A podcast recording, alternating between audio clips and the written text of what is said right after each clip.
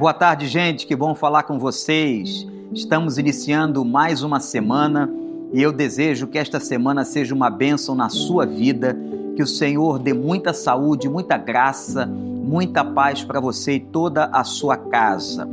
Nós estamos olhando e estudando alguns provérbios da Bíblia.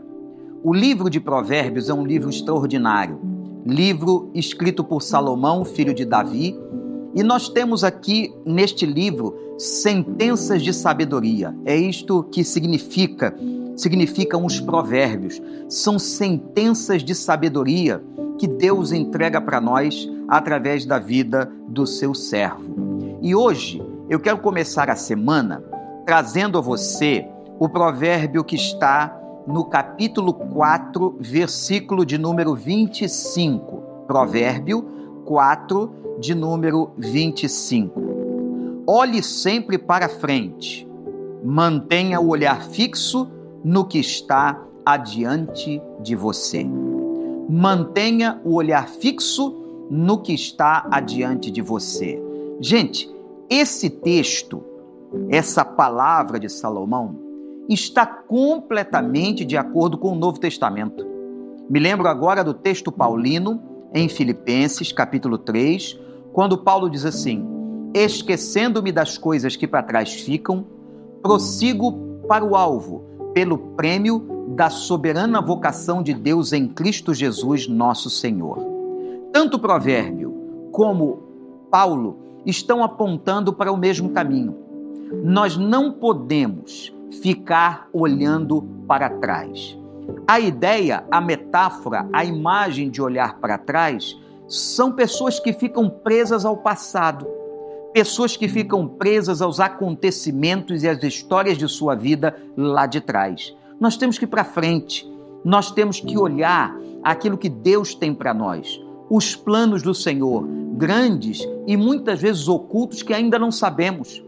Quem fica fixado no passado, olhando para trás, perde a oportunidade de olhar para o presente, de ver o horizonte, as coisas boas e novas que Deus está trazendo para nós. Se você tem uma dificuldade com isso, clame a Deus, ore a Deus, peça a Deus que te ajude a se libertar das coisas passadas. As coisas passadas, aquilo que foi bom para a sua vida, glória a Deus, glorifique ao Senhor, traga à sua memória só o que te dá esperança.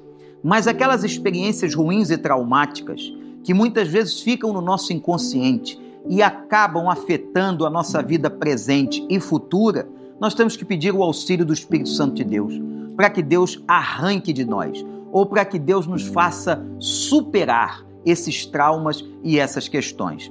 Portanto, o conselho do sábio Salomão e o conselho de Paulo na mesma direção para mim e para você olhe sempre. Não é às vezes, não é de vez em quando. Olhe sempre para frente, para aquilo que está diante de você, para aquilo que Deus fará, para aquilo que Deus trará à sua vida. Mantenha o olhar fixo. Ele diz mais à frente: nem olhe para a direita, nem olhe para a esquerda. Mantenha o seu olhar fixo para aquilo que está adiante de você. Este é o conselho, este é o provérbio, capítulo 4, versículo de número 25. E eu peço a Deus que consiga o Senhor fazer isso em sua vida, que nós permitamos e deixemos o Espírito fazer isso. Que Deus possa te abençoar e que você olhe para o seu futuro, para o amanhã, com a crença e na fé que Deus está no controle e Deus vai trazer coisas maravilhosas para a sua vida. Deus te abençoe como eu disse, que a semana seja uma semana muito rica de bênçãos para você e que amanhã você esteja aqui com a gente, porque nós vamos te entregar uma outra dose de esperança baseada no livro de Provérbios.